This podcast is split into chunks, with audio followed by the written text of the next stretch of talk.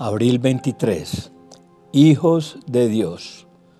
Romanos 8, 14 al 16 dice, Todos los que viven en obediencia al Espíritu de Dios son hijos de Dios, porque el Espíritu que Dios les ha dado no los esclaviza ni les hace tener miedo. Por el contrario, el Espíritu nos convierte en hijos de Dios y nos permite llamar a Dios Papá. El Espíritu de Dios se une a nuestro espíritu y nos asegura que somos hijos de Dios. Todos somos criaturas de Dios, los que reciben a Jesús en su corazón, como dice Juan 1.12, son hechos hijos de Dios. Pero quien nos da el testimonio, es decir, la confirmación y la seguridad de que somos hijos de Dios, es el Espíritu Santo. No podremos tener esa convicción sin volvernos como niños. La Biblia nos dice que aquellos que son guiados por el Espíritu Santo, esos son hijos de Dios. En el Antiguo Testamento, la palabra hebrea para padre es Abba, que significa papito. En el Nuevo Testamento, la palabra griega para padre es pater.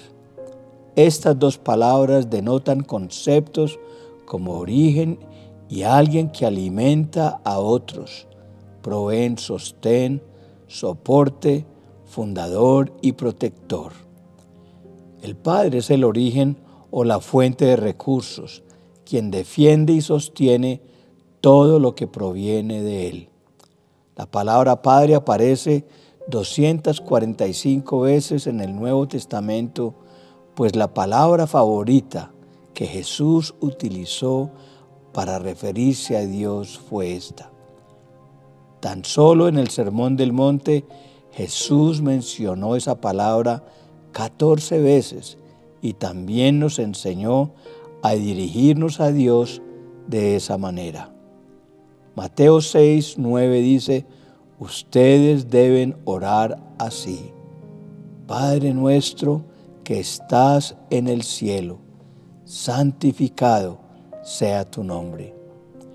No hay mayor privilegio que tenemos como el sentirnos hijos de Dios y ser confirmados por el Espíritu Santo. Quien se siente hijo nunca se aleja de la casa el hijo constantemente llama a casa. El hijo siente amor por su padre. El hijo vive agradecido por todo lo que el padre le da. Isaías 64, dice, a pesar de todo, Señor, tú eres nuestro Padre. Nosotros somos el barro y tú el alfarero. Todos somos obra de tu mano. Dios es nuestro Padre. Él nos formó en el vientre de nuestra madre con amor y este, a pesar de todo, me muestra el amor de Dios por sus hijos. A pesar de tu pasado, Él envió a su Hijo unigénito a morir por ti. A pesar de saber que no cumplirías tus promesas, sigue creyendo en ti. A pesar de tus errores, Él sigue siendo tu Padre. A pesar que te hayas alejado, estás esperando, está esperando por ti para restaurarte. ¿Sabes qué? De repente creías que nadie se preocupaba por ti, que estabas solo en medio de tus problemas. Eso no es cierto, pues tienes un Padre en los cielos que cada día, a cada hora, está pensando en ti y quiere ayudarte. El tener un Padre que nos ame tan incondicionalmente como Él lo hace nos brinda como hijos identidad, confianza, seguridad, provisión, dirección, corrección, afirmación y perdón. A veces no queremos dejarnos guiar y nos sentimos tristes porque el pecado nos aleja de nuestro Padre Dios, pero el Espíritu Santo está listo para acercarte nuevamente al amor de nuestro Padre.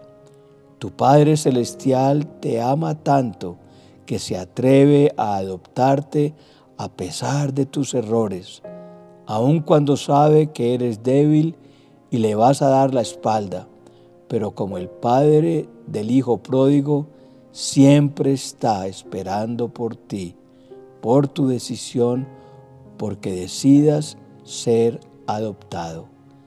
Si en este momento estás viviendo como esclavo, cuando deberías vivir como hijo, te sientes preso en uno o varios pecados, tienes que decidir salir de allí e ir en busca de tu verdadero hogar, la casa de tu Padre, donde dejes todo lo que tengas que dejar y le digas, quiero más de ti, Dios, y menos de mí.